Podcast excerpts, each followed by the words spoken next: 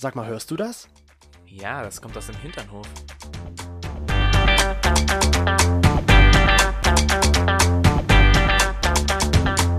Hinternhof. Der LGBT- und Pärchen-Podcast. Mit Themen von Arsch. Bis Hirn.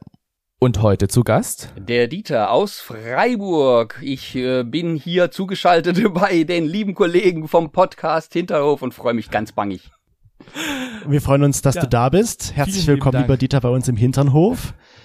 Wir haben wieder etwas äh, Grünes hergerichtet bei uns im Hinternhof. Wir machen es uns bequem, setzen uns jetzt hin und wollen mit dir so ein bisschen, ja, Plaudern. Über, genau, ein bisschen so plaudern. Und zwar, ähm, lieber Dieter, wir haben dich ja eingeladen aus dem bestimmten Grund, dass ähm, wir. Wir müssen ähm, vielleicht die Vorgeschichte vorher ja, noch kurz erzählen. Wir waren ja schon mal bei dir in der Schwulenwelle zu Gast. Ähm, wer es nicht weiß, was die Schwule Welle ist, da kommen wir auch gleich nochmal drauf zu sprechen. Und da haben wir uns auch sehr gut verstanden und unterhalten und sind irgendwie auf das Thema gekommen, wir könnten mit dem Dieter ja mal darüber sprechen. Und jetzt kommst du wieder. Ähm, wie sich denn die Homosexualität beziehungsweise die Gesellschaft und die Akzeptanz in allem gewandelt hat in der Zeit. So, warum nehmen wir uns denn den lieben Dieter dazu? Der Dieter ist Baujahr 63, hat er uns verraten. Und er Sehr kann schönes Alter. Sehr schönes Alter, ja. Wirst du ja, hast ja bald einen runden Geburtstag, sagen wir es mal so. Ähm, und aufgrund dessen dachten wir uns, ist der Dieter genau die richtige Person, mit der wir über dieses Thema sprechen können. Und deswegen so gleich die erste Frage, Dieter, überhaupt, wann hast du für dich denn eigentlich gemerkt, dass du dich so in Männer verguckst? Das ist eine sehr gute Frage. Gemerkt habe ich das eigentlich schon lange, lange, lange vor meinem offiziellen Coming Out. Ähm, das war so ein inneres Coming Out, aber das habe ich dann auch jahrelang vor mich hingeschoben, das auch zu akzeptieren. Also der berühmte Spruch, ein bisschen bi schadet nie zum Beispiel, hat mir dann einige Jahre irgendwie drüber hinweggeholfen, dass also Erwartung und äh, Realität in meiner Gefühlswelt nicht so ganz übereinander passte. Also rückwirkend gesagt, ich wusste es eigentlich so schon vor meiner ersten und letzten Freundin, aber ich habe es mir nicht eingestanden. Ja. Es war dann halt eine extrem dumme Situation, als ich dann zum ersten und letzten Mal mit meiner Freundin schlafen wollte, sollte. Äh, Schrägstrich sollte, ähm, da hat das nicht geklappt. Und dann fing natürlich das Grübeln erst so richtig an, woran das liegen könnte. Ja, das war dann so der erste Schritt, wo ich mich so innerlich akzeptiert habe, dass ich anders bin als die anderen. Und wir sind dann Freunde geblieben. oh. Und wie alt warst du da, als du das so gemerkt hast? Das war noch in der Schulzeit. Okay. Also das war äh, noch so, ähm, ja, also z- 13. Klasse und kurz danach. Okay, also, wir sind dann nach der Schule eigentlich zusammengekommen, ja. Ah, okay. Also das war so mit 18, 19, ist es dann 19? ja, Ja. 13. Klasse ist so, genau. glaube ich, das Alter, ja. Genau, richtig. Und da hattest du aber dein, deine innere Akzeptanz erst für dich, sag ich mal, das innere Outing durchgemacht. Und wann war es dann so weit, dass du den Schritt auch nach außen gegangen bist? Das kann ich ganz klar festmachen, 1990. 1990. Das, ja, und das kam daher, dass ich mit einem besten Freund meines besten Freundes befreundet war. Die, wir haben uns also über ihn kennengelernt. Und äh, der kam mir so ein bisschen seltsam vor, ein bisschen zu nett, hatte noch nie eine Freundin äh, und so weiter und so fort. Und irgendwie hatte ich mir dann so überlegt, na, der könnte vielleicht ähnlich ticken wie ich. Also nicht, dass er jetzt irgendwie eine Attraktion gewesen wäre oder so, überhaupt nicht.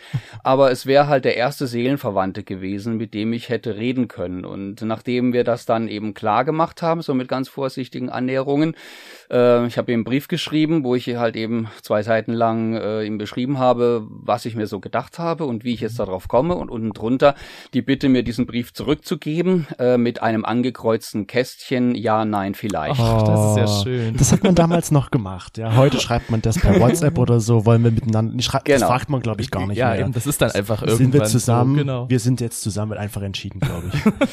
Und- und er Ja, wir waren ja gar nicht zusammen, aber wir waren dann halt eben zusammen im selben Boot Ja. und wir haben dann gemeinsam beschlossen, okay, unseren gemeinsamen Freundeskreis äh, werden wir jetzt halt mal aufklären, was da los ist, warum wir halt manchmal unter uns sein wollten und halt die anderen nicht dabei haben wollten.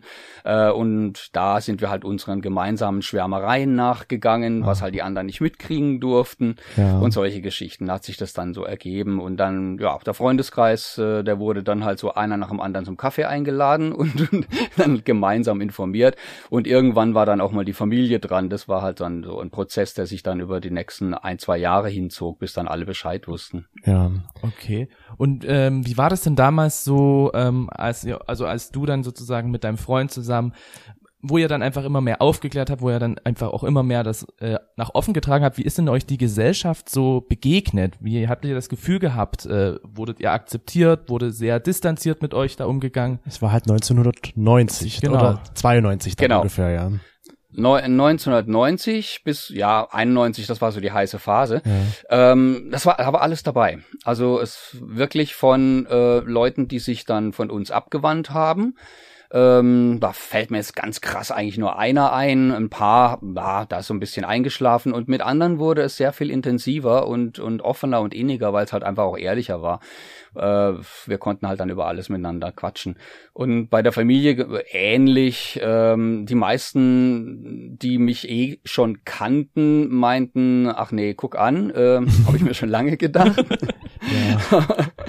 Aber ähm, andere waren dann halt doch etwas überrascht. Also ein bisschen schwierig war es mit meiner Mutter. Also meine Mutter äh, die war da also auch schon recht alt, ähm, ich äh, muss sagen so also in den in den 70ern und hatte da wirklich äh, ziemliches Problem damit am Anfang, obwohl sie eigentlich wahnsinnig äh, liberal war in ihren ganzen Erziehungsmethoden und allem. Aber halt, wenn vom Lieblingskind, darf ich jetzt mal sagen, ich hoffe, meine Geschwister hören nicht zu, wenn dann halt vom, vom, vom Lieblingssohn äh, keine Enkel zu erwarten sind, da war sie maßlos enttäuscht.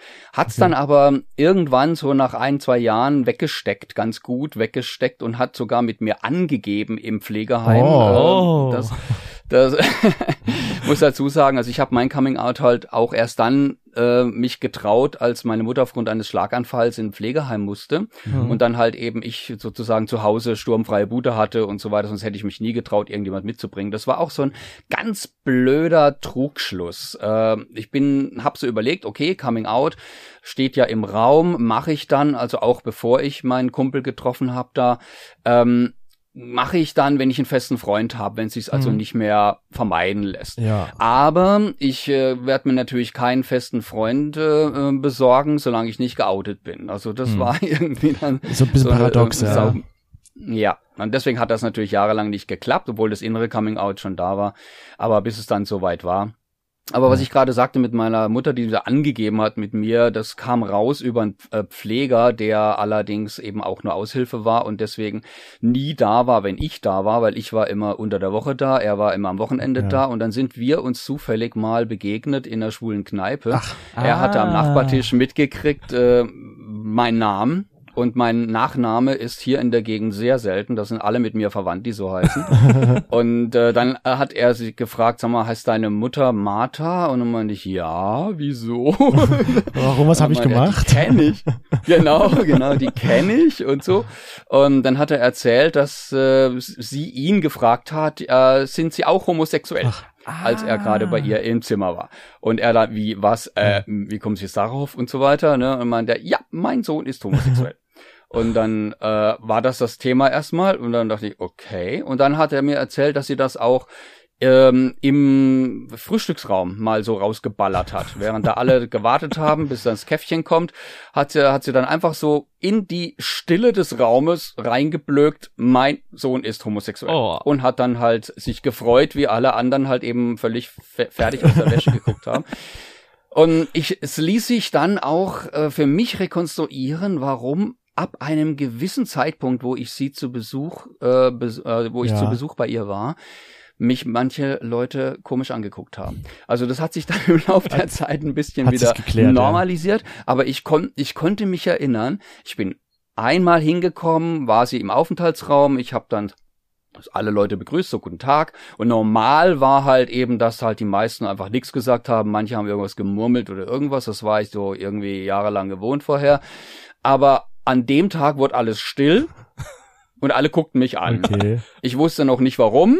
Dann hat sich's geklärt. Und hinter dir strahlte das Licht der, auf. der Regenbogen. der Dieter ist da und alle so, so, oh. das da. Aber das klingt, also das finde ich voll schön, Ja. wenn so äh, die, also ältere Leute, sage ich mal, gerade so im Pflegeheim dann so ein bisschen damit angeben können, ja, ich akzeptiere das, ich finde das super, dass mein Sohn homosexuell ist und äh, ich zeige euch das, indem ich sage, er ist homosexuell und es ist, ich liebe ihn dafür, also in der Art und Weise. Aber wie Ja. hat zum Beispiel dein Vater reagiert? Den gab's schon lange nicht mehr. Ähm, so, also El okay. Eltern Anfang der 70er geschieden, Ende der 70er ist er verstorben. Also Ah, das okay, Thema hatte ich zum Glück nicht mehr, ähm, wobei ich jetzt vermuten würde, dass es ihn überhaupt nicht interessiert hätte. Der hat sich sowieso nicht für seine Kinder interessiert. Also So, okay. er war eher Erzeuger und nicht Vater. Also von daher war das Ja. Thema bei mir gar keins. Kommen wir nochmal zurück äh, in die 13. Klasse, würde ich jetzt mal sagen.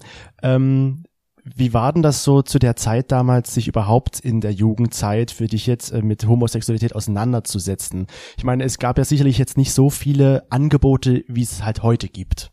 Wie, wie, wie, wie hat Ja. man sich da informiert überhaupt darüber?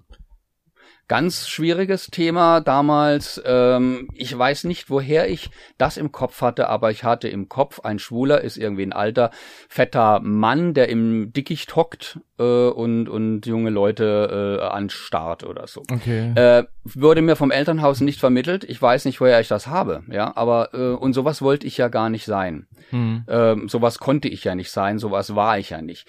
Äh, dementsprechend äh, hatte ich damit halt natürlich auch ein enormes Problem, mich irgendwie zu identifizieren, mit homosexuell zu sein. Ich bin dann wirklich erst auf den Trichter gekommen, dass es auch andere gibt, die eben nicht diesem Klischee entsprechen, was ich vielleicht irgendwo in der Presse mal aufgeschnappt hatte oder sonst was, über eben die schwule Welle auf Radio Dreieckland. Da äh, hatte ich zufällig an der Uni äh, war das. Das war also erst dann nach der Schule, in der Schule selber. Boah, da war höchstens, ja, höchstens mal im Biologieunterricht wurde es mal erwähnt oder so, aber das war nie irgendwie Thema und da war ich auch nicht, nicht geoutet. Das hat sich tatsächlich erst dann nach der Schule äh, so richtig ergeben. Und wo ich mir dann selber eben äh, ja ein Herz gefasst habe und halt eben auch äh, auf die Suche gegangen bin, war, als ich ein Plakat gesehen habe. Es gibt ja immer so diese schwarzen Bretter Hm. Ja. an der Uni. Und das war eins, das äh, stand so im Innenhof der Geisteswissenschaftlichen Fakultät. Ich habe dann später naturwissenschaftliches Fach studiert. Aber ähm, ähm, da in der Geisteswissenschaftlichen Fakultät hing halt eben so ein Riesenplakat, ein rosarotes Plakat, auf dem stand in schwarzer Schrift Schwule Welle, Radio Dreigland 102,3 Megahertz, Radio hören macht schwul. Oh, Und äh, drun drunter stand dann halt donnerstags 19.30 bis 21 Uhr. Und die Frequenz eben, 102,3. ja. Äh, damals hatte man ja noch kein Handy, konnte man sich jetzt also nicht schnell mal im Vorbeigehen so einen Schnappschuss äh, mitnehmen. Ähm, ich bin dann mit Herzklopfen vor diesem Plakat gestanden und wusste nicht, äh, oh Gott, ich muss mir das merken, das, äh, das muss ich hören, das muss ich wissen. Ähm, ich konnte mir nichts aufschreiben, hatte gerade nichts dabei. Äh, ich bin dann drei, vier Mal vor diesem, vor dieser Wand entlang getigert und immer wenn jemand kam, bin ich wieder weggelaufen, weil ich mir halt versuchte, das einzuprägen mit dieser Frequenz und mit diesem, äh, mit diesem Radiosender und mit dem Datum äh, und, und der Uhrzeit und allem. Äh, und dann war ich dann halt äh, unter der Bettdecke, wirklich wortwörtlich mit äh, Kopfhörer unter der Bettdecke äh, an meinem Radio gelegen und habe dann halt eben diese Sendung gehört, wo ich zum ersten Mal halt eben Studierende, Studenten in dem Fall jetzt in meinem Alter, über dieses Thema hab reden hören und dann hatte das für mich Normalität. Ja. Und damit war halt eben dieser Eindruck weg, dass das Ganze ja eigentlich nur ein Problem der älteren Generation ist. Ich kannte halt bei mir niemanden. Im Nachhinein hat sich dann rausgestellt, wo ich dann so überlegt habe, ja, mein Gott, ich war schon immer schwul. Also ich habe schon als kleines Kind das viel interessanter gefunden, ähm, die Nachbarsjungs beim Spielen anzugucken als die Mädels oder sonst irgendwas. Ja, also Ja. Das, das, wenn man so rückblickend dann schaut, dann, dann fällt das einem halt immer wieder so ein. Und Genau. Ich ging mir halt genauso im Kindergarten, der eine Junge im Schwimmunterricht zum Beispiel in der, in der Grundschule, wo man ein Auge vielleicht mal mehr verloren hat als jetzt bei einem Mädchen oder so. Oder die Eltern sagen Genau. halt so, du hattest schon immer so diese, Tendenzen. ja, diese Tendenzen dazu, weil du halt Ja. eben gerne mit ist jetzt ein blödes Beispiel, aber du hast gern mit Barbie gespielt und hast halt gerne mit eher die Barbie sein wollen und alles mögliche. Das sind dann genau, so Sachen, man die dann so hochkommen. Es. Genau. Aber man man, aber man es. wusste es halt nicht. Man wusste sehen, zu dem Zeitpunkt wusste man nicht, dass das halt eben äh, allen so geht. Ja. Oder sehr, sehr vielen so geht. Aber das war äh, für mich halt einfach schwierig damals, weil es halt niemanden gab, keinen Referenzpunkt, keinen, ähm, ja, keinen Menschen, an dem ich mich hätte orientieren können oder so. Ähm, das war dann tatsächlich wirklich erst übers Radio.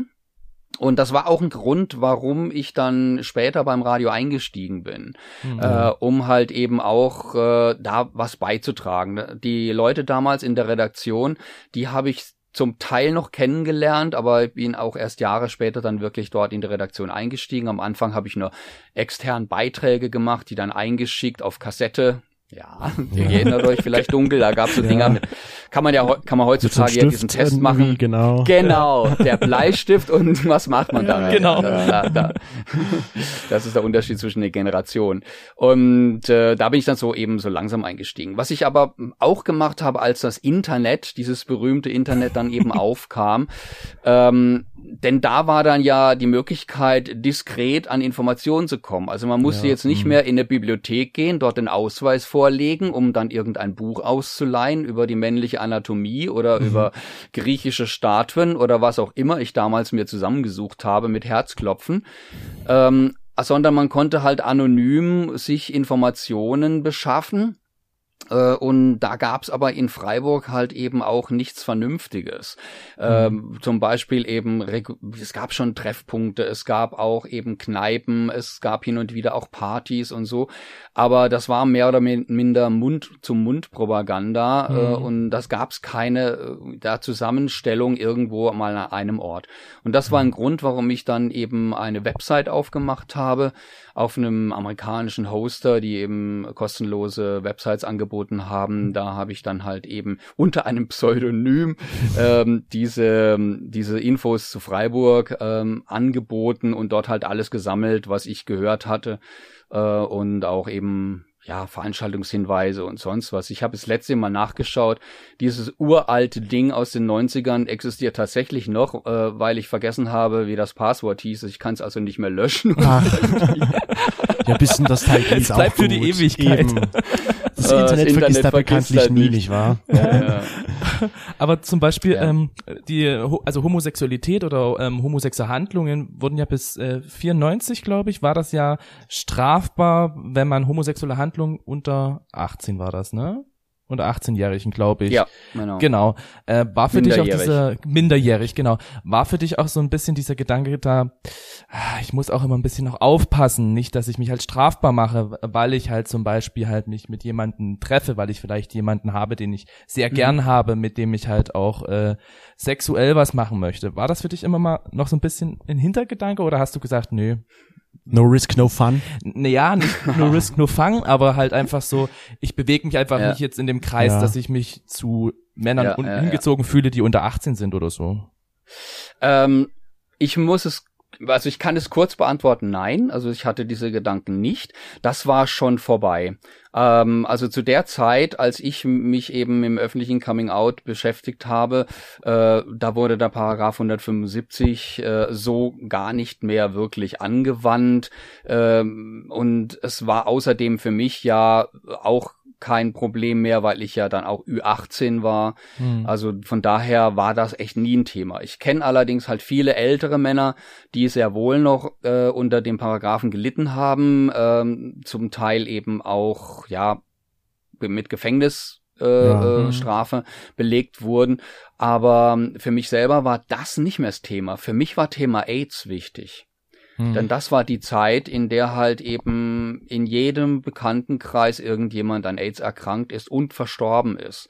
Ja. Und da war natürlich auch eben für mich irgendwo so im Hinterkopf, ja, ich habe jetzt äh, die, die freie Sexualität, die zum Beispiel meine ältere Schwester, die ist 13 Jahre älter als ich, äh, obwohl ich sie immer meine kleine Schwester nenne, weil es noch eine ältere gibt. Aber äh, mit der, mit der habe ich mich sehr, sehr gut verstanden nach dem Coming Out. Also wir, äh, wir sind ein Herz und eine Seele seitdem. Vorher waren wir eigentlich ja ich war ein Einzelkind. Ne? Meine Geschwister Mhm. waren mindestens 13 Jahre älter als ich. Die waren aus dem Haus, als ich anfing, so langsam die Welt zu verstehen. Die kamen zweimal im Jahr zu Besuch, äh, Mhm. Ja, zu gut, Weihnachten, zum Geburtstag und das war's dann. Ähm, und erst ähm, über den Schlaganfall der Mutter, wo wir eben meine Schwester und ich uns dann gemeinsam drum gekümmert haben, um die Unterbringung und so weiter und die Betreuung, äh, da sind wir uns näher gekommen und deswegen war sie auch die erste der Familie, äh, mit der ich drüber gesprochen habe und äh, seitdem sind wir also ein, ein Herz und eine Seele. Und diese, ja, die, die Sache, was ich mit ihr halt auch gesprochen habe, was sie halt erlebt hat, eben 68er Bewegung und so weiter, freie Liebe, äh, Sexualität, ähm, eben nicht mehr an Ehe gebunden und solche Sachen, diese Entwicklung, die war ja schon durch und jetzt kam für mich halt eben der Punkt, äh, es ist halt doch nicht so einfach. Man Mhm. kann nicht rummachen mit irgendjemandem äh, einfach so, oh, weil man halt immer im Hinterkopf hatte, da könnte eine tödliche Infektion dabei rumkommen. Ja. Mhm. Also das war, da gab's halt äh, noch keine PrEP oder irgendwas in der Richtung. Es gab auch keine medikamentöse Behandlung, es gab keine Impfung, da gibt's ja bis heute nicht, wird's wohl nie geben. Aber zumindest mal gibt's heute Medikamente. Ähm, es gibt immer noch Gummis, die gab's damals natürlich auch schon. Und das war, also in der Generation, ja, in meiner Generation war halt wirklich Vögeln ohne Gummi lebensgefährlich. Lebensgefährlich, Mhm. ja. Ja. Da hat sich die Zeit auch ein bisschen gewandelt. Ich meine, ich soll, man sollte ja trotzdem heute auch noch Vorsicht walten lassen, aber zumindest ist die, wenn es dann doch passiert ist, die Möglichkeit da, dass man ja auch ein Ja. lange und erfülltes Leben haben kann, wenn man positiv getestet wird. Ja. Genau. Und hattest du da irgendwo auch mal eine Situation, ähm, wo jetzt zum Beispiel Kondom gerissen oder so und du einfach, also diese Angst davor hattest, dich anzustecken oder angesteckt zu haben? Hattest du das da? Die hatte ich immer davor. Okay. Und das hat mich auch davor bewahrt, dass ich sie danach haben musste. Hm. Okay. Also du hast immer sehr. Also ich war immer extrem vorsichtig. Ja. okay, gut. Ja. Das ist also und das, das, ist ja sehr schön. das, ja. es, es gab, ähm, es gab im Prinzip, ja, ich mu- muss es gerade kurz korrigieren, in der Beziehung. Da gab es mal eine Situation. Ähm, allerdings war es tatsächlich jetzt weniger HIV, aber es gibt ja auch noch andere sexuell Genau. übertragbare Mhm. Krankheiten. Und da ich in der Beziehung eben kein Kondom verwendet habe, äh, äh, bin ich tatsächlich mit einem Tripper äh, bedacht worden von meinem Okay. mir untreuen Freund. Mhm. Und das war dann ähm, so eine Situation, wo ich dann halt auch nochmal neu überdenken musste. Ne? Weil es Ja. hätte auch schlimmer kommen können, so Mhm. nach dem Motto. ja, ist schon. Aber das war dann auch relativ schnell geklärt. ja. Okay, ne, das ist ja, das ist ja schon mal schön. Auch wenn es halt die Situation an und für sich jetzt nicht schön war, aber dass das halt einfach jetzt keine Nachfolgen oder keine Nachwirkung dann noch damit hatte. Ja, du hast es ja auch schon gerade gesagt, Mhm. dass du ja jetzt als Radiomoderator bei der Schwulen Welle selbst arbeitest, wo du damals unter der Bettdecke halt auch die Schwule Welle schon gehört hast.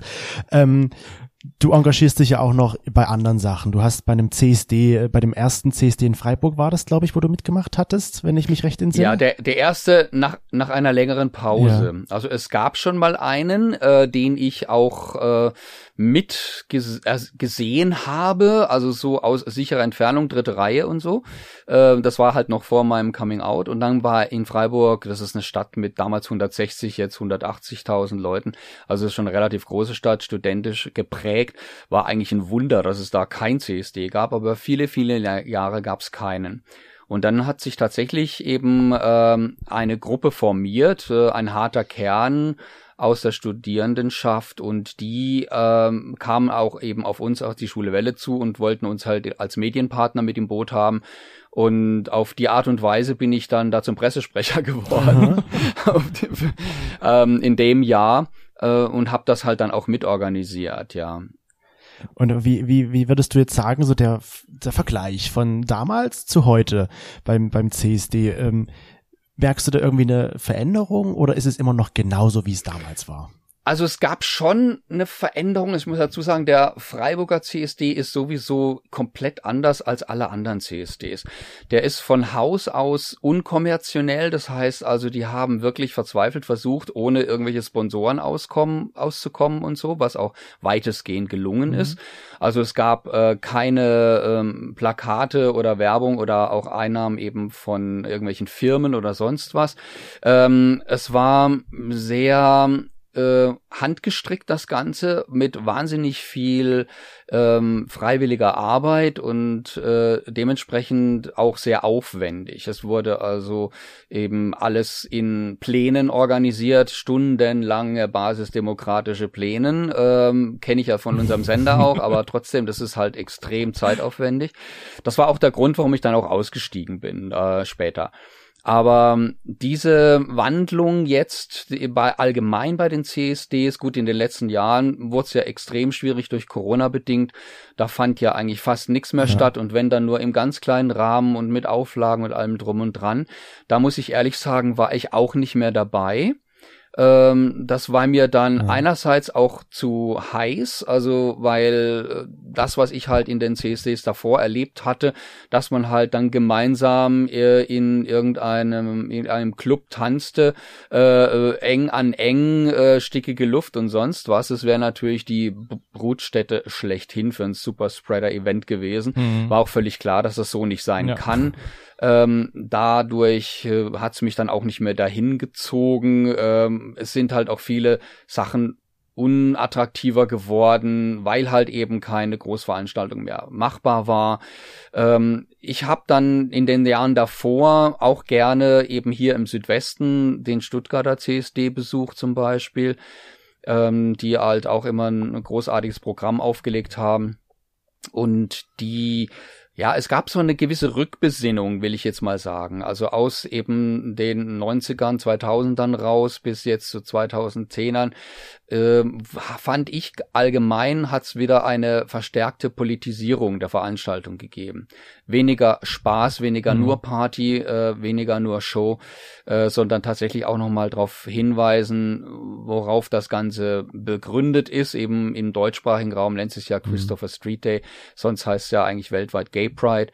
Aber der Christopher Street mhm. äh, Anlass eben die Stürmung der Bar durch die Polizei, Razzia, Widerstand und was man halt eben jetzt eigentlich als guter Schwuler wissen müsste.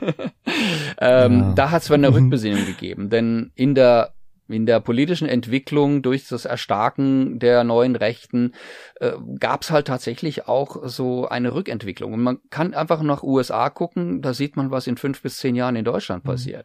Also da ist, äh, das ja. ist schwierig. Da muss wirklich jeder ja, jeder Handbreit an unseren äh, Rechten für queere Menschen muss verteidigt werden. Und das dafür ist halt auch ein CSD gut und nicht nur für Party. Ist natürlich schön, wenn man auch Party machen kann, wenn ja. man feiern kann, aber das ist es halt leider nicht alleine. Ja, also du würdest sagen, so die CSDs heute sind so ein bisschen mehr so wie vor 20, 30 Jahren, wo halt Politisch, die, die politische die Agenda, sag ich mal, im Vordergrund ja, steht. Ja, es wird politischer okay. wieder. Ja. Und ähm, genau. man hört ja immer wieder oder man hat ja immer wieder so die die Sache, dass halt gesagt wird, es dass ältere Menschen gerade so in dieser homosexuellen Szene werden ja wie ein bisschen diskriminiert, ja, dass man halt eben sagt, ähm, wollen wir nicht. Genau, wollen wir nicht und ja. ähnliches, dass das einfach alles so ein bisschen sehr krass in diese mhm. Richtung geht. Ähm, wie siehst du das? Hast du auch irgendwelche Erfahrungen gerade so mit dem mit dem Shaming gemacht und äh, würdest du zum Beispiel halt auch sagen, Leute, ihr müsst euch auch mal drauf besinnen, was die Leute, die jetzt zum Beispiel halt 70, 80 sind, die damals halt für unsere Rechte eingetreten sind, dass die eigentlich jetzt dafür verantwortlich sind, dass sie so frei leben könnt. Mhm. Ja, das äh, hast du sehr schön zusammengefasst. Das ist eigentlich das, äh, wie ich es auch so sehe. Äh, klar, als ich noch eine Jungschwuppe war, da war Ü30 für mich auch irgendwie äh, ein, ein Alter, wo man halt gar nicht denkt, dass, dass das überhaupt möglich ist, da noch zu leben oder Sexualität zu leben. Äh, ich war ja selber, ich war ja selber kurz davor, aber trotzdem. ähm, und das wurde dann immer ein bisschen weiter rausgeschoben. Dann war es über 40, dann war es über 50 und so weiter. Aber es ist tatsächlich so, dass eben äh, viele junge Leute, das kann man aber glaube ich, allgemein festmachen. Das hat jetzt nichts Schwulenspezifisches zu tun. Eben äh, denken, sie haben die Welt äh, gepachtet und äh, äh haben das die einzige Wahrheit äh, und mhm. leben halt in ihrer Bubble. Ähm, allerdings äh, gibt's immer Ausnahmen natürlich. Ja? Also es gab schon immer auch Leute, die halt eben auch den, den Blick dafür hatten, äh, sich mit, mit Älteren auch mal eben zusammenzusetzen und mit denen zu quatschen und halt eben sich von denen halt die Sachen erzählen zu lassen, wovon sie halt sonst, mhm. wenn überhaupt, halt nur irgendwo gelesen hatten. So aus erster Hand mal mit jemandem zu reden, ist natürlich nochmal ganz was anderes. Ähm, von daher ist es alles dabei wieder mal. Es gibt in, in Freiburg ähm, jetzt leider im Moment wieder Corona-mäßig nicht, aber es gab also über viele, viele, viele Jahre eine Partyreihe, Schwul Les Dance hieß die, also schwul, lesbisch mhm. und Tanz. Äh, da war aber immer jeder und jede willkommen. Das heißt also, das gab okay. nicht so diese Kategorisierung. Und das ist etwas, was sich in jüngster Zeit halt eigentlich immer mehr äh, leider immer mehr so durchgesetzt hat, dass es also äh, immer spezifischer wird. Dass man nirgendwo hingehen kann, einfach so, sondern man muss bestimmte Kriterien erfüllen. Man muss eine bestimmte ja. Altersgruppe haben, einen bestimmten Fetisch haben oder sonst irgendwas. Ähm, ja. Das fand ich sehr schade, weil dadurch wird halt auch eben dieses Bubble-Wesen immer weiter äh, ver verbreitet und man lebt halt nur noch in seinem eigenen Horizont. Sobald man halt sich aus so einer Bubble rausbewegt und äh, denke ich, äh, ist man auf einem guten Weg, auch ein, ein bisschen über den Tellerrand hinaus gucken zu können und halt auch mhm. eben mehr erfahren zu können. Und das ist leider, wird das weniger meiner äh, Erfahrung nach, dass es halt wieder mehr so in Richtung äh, ja, der Grüppchenbildung geht, äh, ja, dass okay, die Leute ja. weniger offen sind. Also du würdest schon sagen, es fehlt die Wertschätzung bzw. der Respekt gegenüber jetzt mal der älteren Generation, die halt für die Rechte damals in Stonewall, sage ich mal, eingestanden sind. In der großen Breite denke ich ja.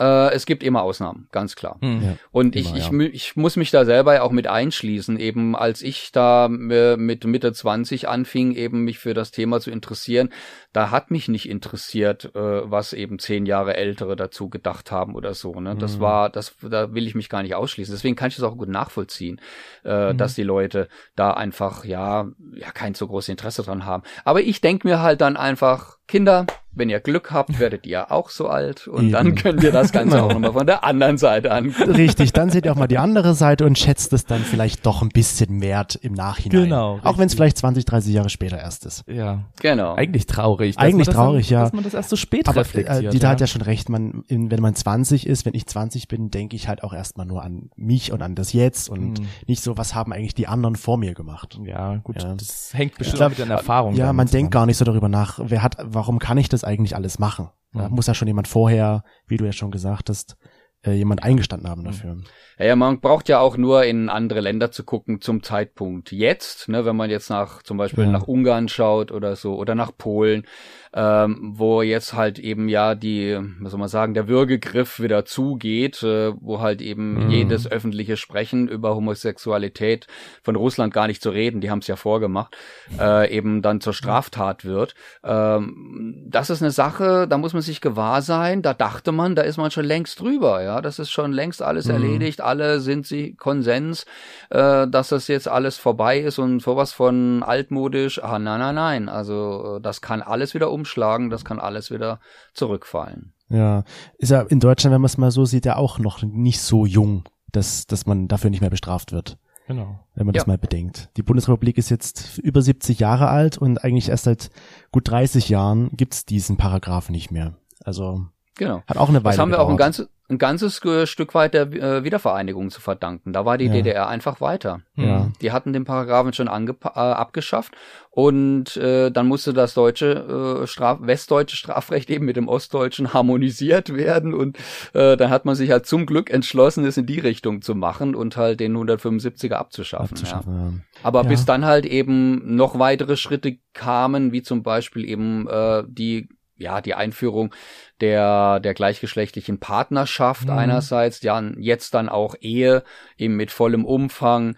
Äh, das hat ja natürlich noch viele, viele Jahre gedauert und das ist alles äh, erst in den letzten Jahren passiert, äh, in denen auch tatsächlich immer noch Leute kämpfen dafür. Ja. Ne? Mhm. Man, man merkt ja auch, wie wir oder wie du auch schon gesagt hast, dass ja heutzutage ähm, so eine gewisse so eine Identifizierung stattfinden muss. Ich habe den Fetisch, ich habe diese Sexualität und so weiter und so fort.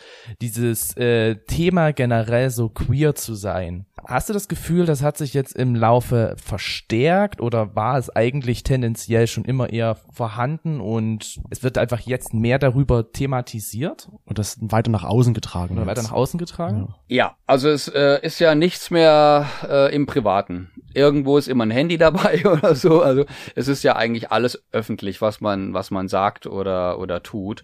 Ähm, ich meine, was, was wirklich positiv zu bewerten ist, ist, äh, dass natürlich auch mittlerweile die Medien äh, darauf eingestiegen sind, dass äh, eben, ja, ich finde es teilweise schon ein bisschen übertrieben und zwanghaft, dass äh, ein Cast immer divers sein muss, mhm. auch wenn es überhaupt nicht passt oder so. Wenn es passt, ist alles wunderbar und ich wünsche mir nichts mehr als eine Normalität. Und da wird halt wieder mal ein bisschen so übers Ziel hinaus geschossen, aber das ist ja wie eine Waage. Ne? Wenn die Waage im Ungleichgewicht ist, man möchte sie gerne im Gleichgewicht haben, äh, man wirft dann was in die andere Waagschale, dann schwappt die erstmal in die äh, falsche Richtung um und bis es sich dann hoffentlich dann mal wieder egalisiert. Hm. Ja, so ist es. Ich habe es nämlich auch mal gehört, dass mir gesagt wurde, ja, so schwul sein ist jetzt ein Trend, macht jeder mit. Ja. Irgendwie. Ja. Daher, daher die Frage. Ja. Ja, ich würde sagen, unser Wissensdurst, unser Drang nach Wissen ist gestillt. Also meiner zumindest, was ja, bei dir ausschaut. Hast, hast du sehr gut gemacht. Vielen lieben Dank. ja, danke schön. Ich hoffe, ich habe euch nicht totgequatscht, aber sonst könnt ihr ja noch schneiden. Überhaupt nicht. Was noch ganz wichtig wäre, ähm, wo kann man dich denn hören und wo kann man dich finden, genau. wo kann man dich sehen, wenn man das möchte? Ich wollte sagen, ja, diese sympathische Stimme ist ja nicht nur eine sympathische Stimme, sondern der liebe Dieter stellt ja auch mit der Stimme was an. Ja. Jetzt kann er es nochmal sagen. Wo kann man dich denn auch ja, noch hören? Das ist ganz einfach äh, bei der Schwulen Welle auf Radio Dreieckland, immer donnerstags von 1930 bis 21 Uhr. Weltweit äh, empfangbar über den Livestream unseres Senders. Ähm, googelt einfach Schwule Welle äh, und dann werdet ihr uns finden. Und die Sendung kommt dann auch immer noch mal für eine Woche in die Mediathek inklusive Musik und allem drum und dran. Das heißt, man muss nicht unbedingt live dabei sein. Das war früher immer so, jetzt ist es nicht mehr so. Es wird jetzt viel äh, im Nachhinein die Mediathek gehört. Und einen Podcast machen wir auch, deswegen habe ich vorhin auch gemeint, die Kollegen. Ja. ähm, da wird halt alles, was urheberrechtlich unbedenklich ist, äh, wird dann noch in Podcast geschoben, kann dann auch abonniert werden. Also da kann man unsere Moderationen dann halt eben auch äh, nochmal nachhören. Und wer weit zurückscrollt, wird uns auch irgendwo finden. Genau. Ja, so weit ist es gar nicht. Ihr wart ja letztes Jahr bei uns, also genau. 2021. Ja, stimmt. Ja. Und seit da mit der Sendung, äh, in der ihr zu Gast wart, wart ihr in unseren Top Ten des, der Jahreseinschaltquoten. Ja, da haben wir uns sehr gefreut ja, darüber. Ja, Als du das stimmt. uns äh, per Mail mitgeteilt hast, haben wir uns sehr gefreut. Die goldene Mitte. Top, ja, genau. Platz 5 war es ja. Wir können es ruhig wir sagen. Sind das Platz Sandwich. Wir, wir sind die, die goldene Mitte. Gurke. wir sind die Gurke auf dem, nein, wir sind der gute Käse auf dem Sandwich. genau. Perfekt. Super. Lieber Dieter, vielen herzlichen Dank, dass du da warst, dass du dir die Zeit genommen hast. Genau. Und wir Sehr wünschen gerne. dir auf jeden Fall einen wunderschönen Resttag. Wir wünschen natürlich auch unseren Zuhörern einen wunderschönen Resttag, Restabend, wann auch immer ihr das hört. Genau. Und wir würden uns über eine Bewertung auf Apple Podcast und Spotify freuen und dann hören wir uns auch schon in, in zwei, zwei, Wochen, Wochen wieder. Genau. Genau. Macht's gut. Eine schöne Zeit. Tschüss.